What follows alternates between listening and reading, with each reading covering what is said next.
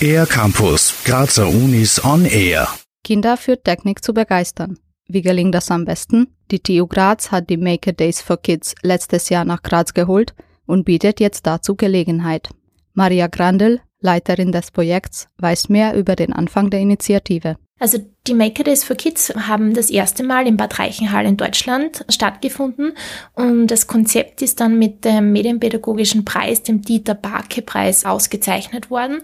Die Initiative kam bei den Kindern gut an, deswegen findet die Veranstaltung heuer und auch nächstes Jahr erneut statt. Es werden drei Hörsäle an der TU Graz zu einer digitalen Werkstatt umgebaut, in der Kinder und Jugendliche im Alter zwischen 10 und 14 Jahren ihre Kreativität ausleben können. Ziel dieser Making-Aktivitäten ist es ja, dass man quasi beim Tun, beim Machen, beim Entwickeln dann auch lernt. Und wir achten sehr stark auf selbstorganisiertes Lernen. Das heißt, die Kinder und Jugendliche entscheiden im Grunde selbst, was sie machen wollen und wie intensiv sie äh, an einem Projekt arbeiten. Wer weiß, vielleicht sieht sich der eine oder die andere in Zukunft in dieser Branche arbeiten. Zahlreiche Experimente, betreut von Erwachsenen und Gleichaltrigen, wecken die Begeisterung und dem Erfindungsreichtum der Kinder sind kaum Grenzen gesetzt.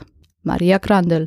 Also wir haben ganz verschiedene Stationen, angefangen vom Programmieren und Physical Computing, wo wir Programmieren mit Basteln verbinden, haben auch Roboter aus dem Bereich Educational Robotics, bauen aber auch eine Makerstadt auf und haben dann auch ganz neue Tools wie eine programmierbare Stickmaschine im Einsatz.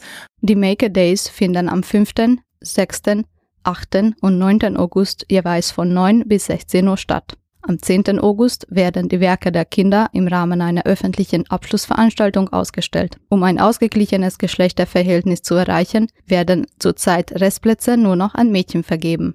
Die Anmeldung läuft über ein Online-Formular unter theograz.at slash go slash infogrubi. Für den R-Campus der Grazer Universitäten, Eva Sabo.